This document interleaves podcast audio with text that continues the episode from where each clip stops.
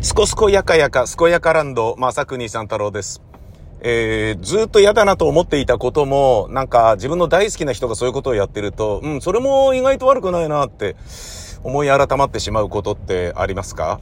えー、僕はですね、えー、ナップサックとかリュックとかを、えー、まあそれがね、本当にあの、要は山用の、えー、ものではなくても、おしゃれのね、えー、なんだろうな、範囲を超えないバッグ、リュックで、でも、えー、そうなんですけど、女の人とか若い人が背中にね、大した荷物が入っていない、まあ、つまりパンパンにしているわけではないけれど、まあ、何かしらが入ってる、そのリュックとかを、えー、背負ってるんだけど、その、背負ってる、えー、のが、だらっとして背負ってる。あのー、もうなんか腰のあたりまでね、ぶら下げてる感じになっているのを、あのー、まあ、そうしてる人が多いじゃないですか。あんまりパッツンパッツンにね。つまり本当の山登りとかだと、ね、上に荷物があった方が持ちやすいから、運びやすいから、上に重きを置くでしょ？詰めるでしょ？そういうことではなく、ね、あえて少ない荷物を、だらーっとね、あのー、背負ってるね、えっ、ー、と、部分を伸ばして、で、だらっと腰のあたりにして歩いている人が多くて、で、それがすごいおしゃれだなっていう風に、えー、俺はまるで思えなかったんだけど、あまりにもそういう人が多いから、これわざとやってんだなと思って、あのー、ど、どういうこと？みたいな。だから、そ、それがおしゃれなんだっていうふうに気づいたときに、え、何がいいのっていうふうにしか思わなかったんですね。だパツパツンだと、なんか、なんだろうな、ダボっとするっていう、いわゆる、なんですか？もう30年前のスノボファッション的ななんかわかんないですけど、ダボダボファッション的な ダボダボファッションっていうものがまず、単語としてあるのかどうかわからないよ。なんだよ、ダボダボファッションって。ブカブカファッション的な？頭悪い。そういうのがね、どうなんだっていう話ですけど、えー、なのかなって思ったんだけど、あのー、自分はね、こう、人から教えてもらってね、えー、リュック背負っても、真夏にリュック背負って自転車乗ってても汗人にならない、あのー、スノコみたいなやつをね、えー、つけたりしてね、非常にあの、助かって、あ、これで涼しいぜみたいな思いをしたりとか。まあ、要は、自転車乗るってなったらやっぱぶら下がってない方がいいから、なるだけね、あの、上にね、肩の方につけるようにしていたんだけど、で、そこに別にかっこよさとかはそんなに、で別にその、まずそもそもかっこよさとかっていうのを追求してないから、あのね、その人の本質はね、えー、ルックスにはあらずみたいな、ただあの生体を表すみたいな、えー、部分でね、その見た目のね、印象が、あの、本質的なものを表してることも多いよっていう。だから見た目にも気を配らなきゃダメよみたいなね、言ってることはわかるんだけど、俺はどうもそういうことはできなくて。ね、ラジオの仕事始めた時も、あ、ラジオってことは、じゃあもうね、オンエアパフォーマンスだけはいい、だけがいいよければいいわけだから、どんな汚い格好してったっていいよね、みたいなね。髭生やしまくって行ったっていいよね、みたいな、そういう感じでね。えー、っていうね、まあ、その本質主義的なところが僕にはあるのですけれど、まあ、そのね、リュックをダボットっていうのも、その、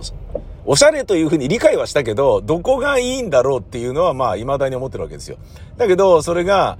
えー、変なのみたいな感じでしか今まで思ってなかったんですね。で、またいたよ、ダボダボ背負ってるやつみたいな。ブカブカファッション的なみたいな。ダボダボファッション的なダボダボファッション。ブカブカファッション。すんげえ頭悪い。本当に、本当に昭和生まれのおじいさんって感じだよね。いいね、こういうなんかね、あの時代に抗うことができないけど、一生懸命そのね、若い世代のことを理解しようとして、ね、トンチンカンなことにしかなってないおじさんね。うん、だけど、それをね、えっ、ー、と、大好きな FC バルセロナっていうサッカーチームのフェミ、えー、女性のね、チームの、あの、アレクシアとか、えー、ボンマティとかが、なんかね、あのスタジアムに入るときにね、そういう感じで背負ってくるんですですよ。で、それ見ての、いいじゃん、みたいな。これはこれでありじゃん、みたいな。ダボダボいいじゃん、みたいな。好きな人がやってると、かっこいいじゃん、みたいな。ロルフォーとかね、僕大好きなんですけど、長身でね。もうダメですね、本当に。長身女性は、もう、本当に、フェチなので、大好きですよね。でもね、そのロルフォーが好きなのは、えっ、ー、と、長身女性なんだけど、えっ、ー、と、健康的な清々しさがあって、あの、あんまり生めかしくないんですよね。で、これね、ちょっとあのー、人には絶対言えない話なんですけど、えー、まあ、なんかね、あのー、もうこれ、あんま見んのやめよって思ってることで言うと、女子バレーってのがあるんですよ。女子バレーって、全員が長身じゃないですか。で、全員が腕とか足とか出してるじゃないですか。で、全員がコートでゴロンゴロン転がったりするじゃないですか。で、全員がサーブを受けるときに大股開きで前傾姿勢じゃないですか。もうね、その、なんていうの？で、それが一人や二人じゃないわけですよ。一チームに。でね、もうなんか、こういうのなんかちょっとドキドキしちゃうな、みたいな感じでね、その、性的興奮を覚えそうな、えー、感覚に見舞われて、いや、そういう目で見ちゃいけないんだよ、スポーツなんだから、みたいな感じで、見て、で、ようやくね、あのー、まあ、このね、顔ぶれの、このね、ゲームにちゃんと入っていけたぞっていうふうに思ったぐらいの時に、ようやくね、ちゃんとね、一、あの、エロ目線ではなく、フェチ目線ではなく、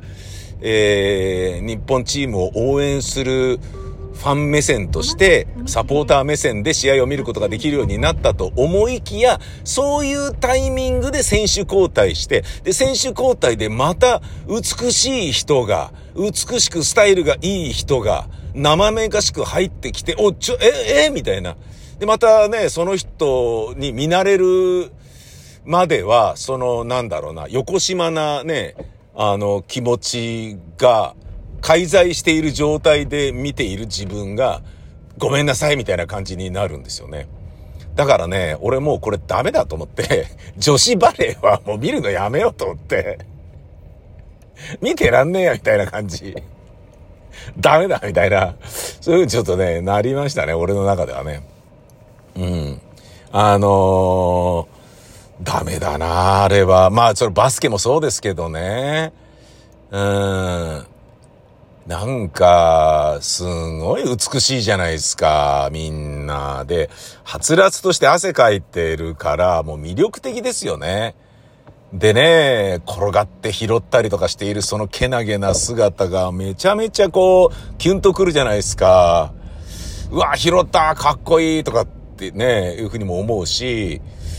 そのね、苦労している、だからおしんをね、見て感情移入する、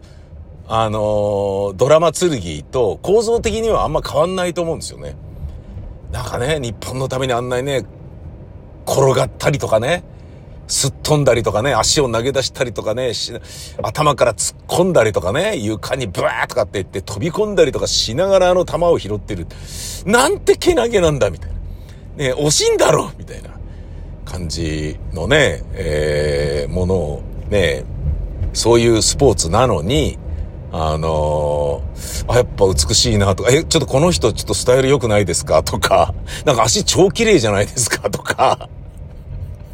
いや、首がセクシーですね、とか、やっぱ二の腕細い女性ってほんといいですね、とか、なんかそういう風な目で、こうね、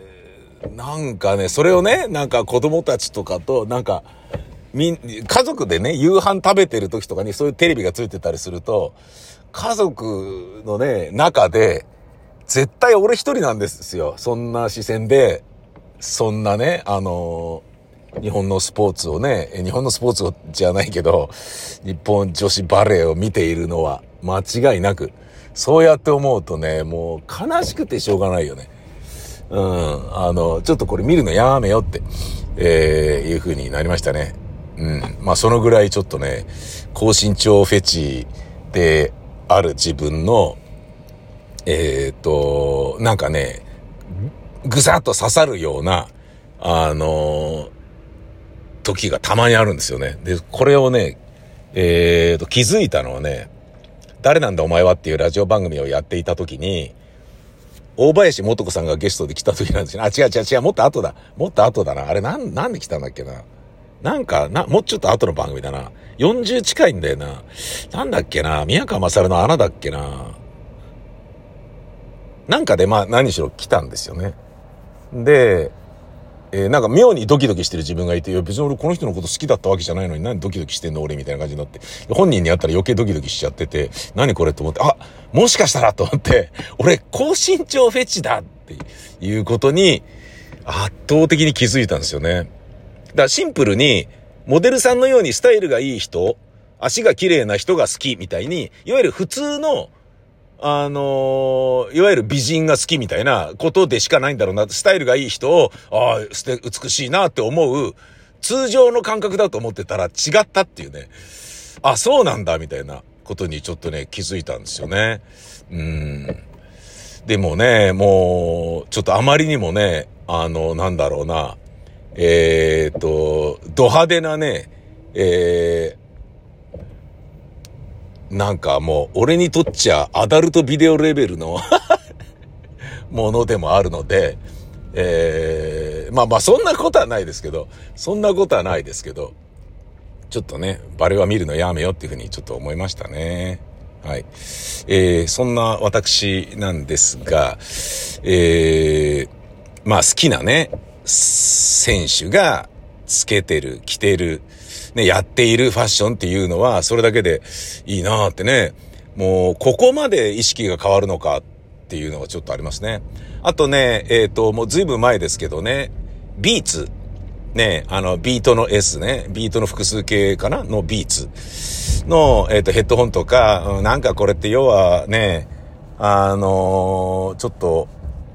こう、いわゆるね、ヒップホップ文化っぽい要素をね、前面に出してるような感じがして、これは俺いらねえなみたいな感じだったんだけど、MNS、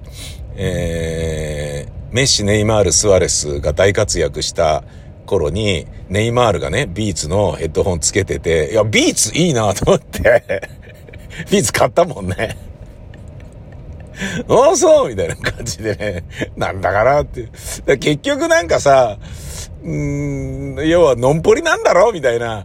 ことだよね。おめえに哲学はねえんだろみたいな。なんだっていいんじゃんみたいなね、ことだよね。だからそれで言うとね、だから好き嫌いっていうのはさ、なんか不思議なものだよね。うん。あの、味にしてもそうだよね。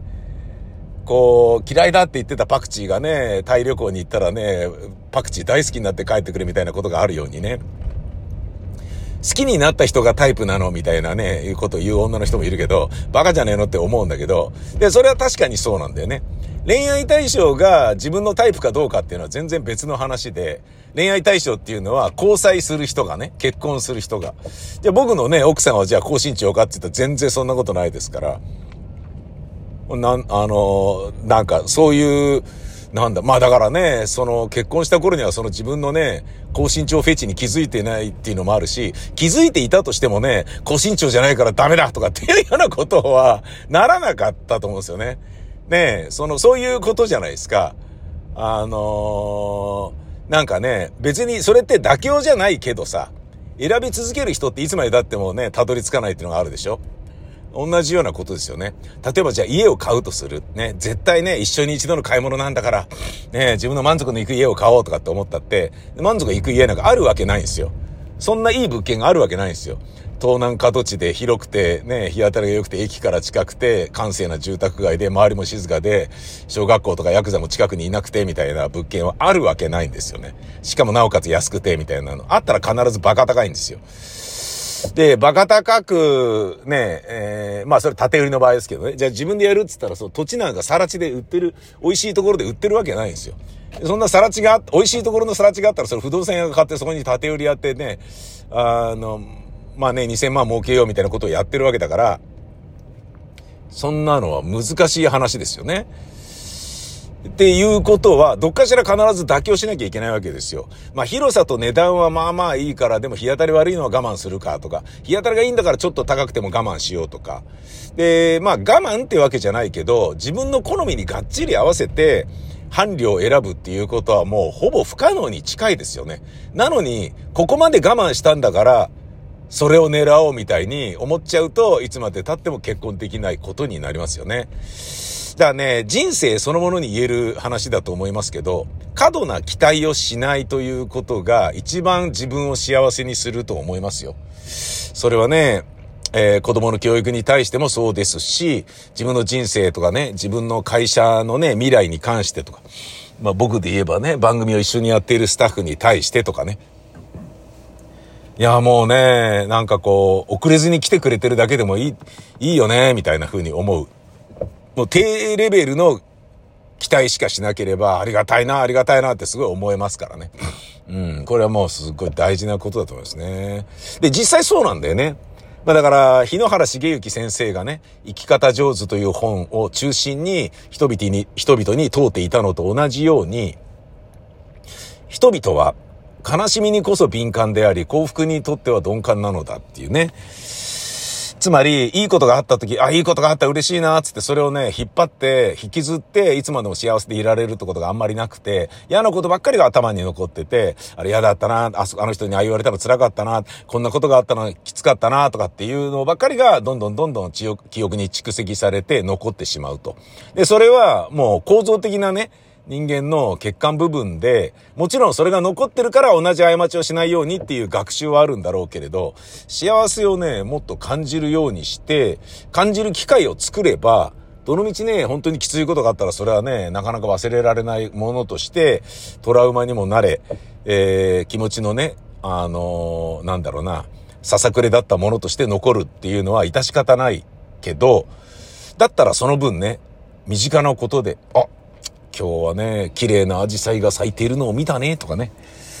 なんかね、あのー、最近入ったあのね、えー、コンビニのレジ打ちのお姉さん可愛いな、とか、あの人がいてよかった、とかね。今日あの人にね、あのー、なんだろうな、今日も暑いですねって言われちゃったうふふとかね。そんなようなことにね、ほのかな幸せをね、感じていればいいっていうことだと思いますよ。えー、どうでしょう？